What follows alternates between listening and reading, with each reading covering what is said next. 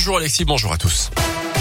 Voici le journal complet avant le nouveau Adèle, la météo et les chiffres fétiches de l'euro million. Et elle a eu une ce matin, un an tout juste après le drame, l'émotion est toujours aussi forte. Le 16 octobre 2020, Samuel Paty était assassiné près du collège de région parisienne où il enseignait. Tué en pleine rue par un terroriste huit jours après un cours sur la laïcité, l'enseignant d'histoire géo avait notamment montré des caricatures de Mahomet pour évoquer la liberté d'expression. Aujourd'hui, dans tous les établissements scolaires de France, les profs vont pouvoir se recueillir en sa mémoire, minute de silence ou échange avec les élèves. Chaque établissement sera libre de s'organiser comme il le souhaite.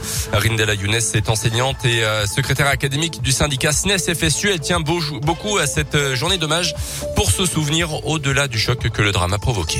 Ça a été un moment assez euh, traumatisant pour les enseignants qui ont pris conscience que en exerçant leur métier tout simplement, ils pouvaient mourir. C'est encore dans nos esprits et c'est en fond dans nos esprits. Par contre, heureusement, l'exercice de notre métier a repris le dessus. Et finalement, nous sommes pas majoritairement censurés sur ce qu'on fait. On a toujours à cœur euh, de permettre aux élèves d'acquérir des savoirs euh, émancipateurs, former leur esprit critique. Et ça, ça a pris le dessus euh, malgré ce fond de peur qu'il y a eu au moment de la mort de notre collègue. Et dans cette affaire, 16 personnes ont été mises en examen pour complicité d'assassinat terroriste. L'auteur des faits avait été abattu par les forces de l'ordre quelques heures après aux abords du collège.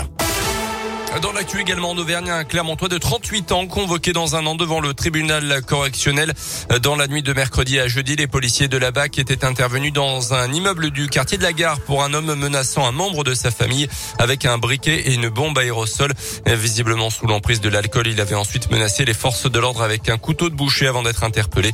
D'après la montagne, le prochain en question n'a pas souhaité porter plainte, au contraire des policiers et d'un de ses voisins pour dégradation de sa porte d'entrée et de sa boîte aux lettres. On en sait un petit peu plus sur la disparition du ramasseur de champignons retrouvé dans un puits à Volorville dans le Puy-de-Dôme. L'autopsie semble pour l'instant écarter l'intervention d'un tiers et donc la piste criminelle selon la montagne. C'est une décision judiciaire historique. Le tribunal de Paris a condamné hier l'État français pour ses manquements en matière de lutte contre le réchauffement climatique. Une plainte avait été déposée en justice par plusieurs collectifs et associations pro-environnement. Une condamnation euh, qui ne vaut pas sanction pour l'instant, l'État ayant jusqu'à fin 2022 pour réparer le écologique. Un mot de politique et sans surprise, la maire de Paris, Anne Hidalgo, a été investie candidate pour la présidentielle par son parti, le PS. Elle a récolté 72% des voix lors des résultats partiels hier soir. Anne Hidalgo, pour l'instant, créditée de seulement 4 à 7% des voix au premier tour de la présidentielle, selon les derniers sondages. Les sports avec le basket et le début du championnat de Pro B ce soir pour la Jave. Les Auvergnats de Guillaume Vizade jouent sur le parquet d'Aix-Maurienne à partir de 20h. En handball, les filles du HBK recevront quant à elles Fleury en Coupe de France ce soir également. Et puis la jeune femme qui avait fait tomber, on s'en souvient, le peloton du Tour de France avec sa pancarte l'an dernier était jugée hier à Brest. Quatre mois de prison avec sursis ont été requis contre elle. La décision sera rendue dans quelques semaines. Notez que le parcours 2022 du Tour de France a été dévoilé hier à Paris. Retrouvez-le sur notre site radioscoop.com.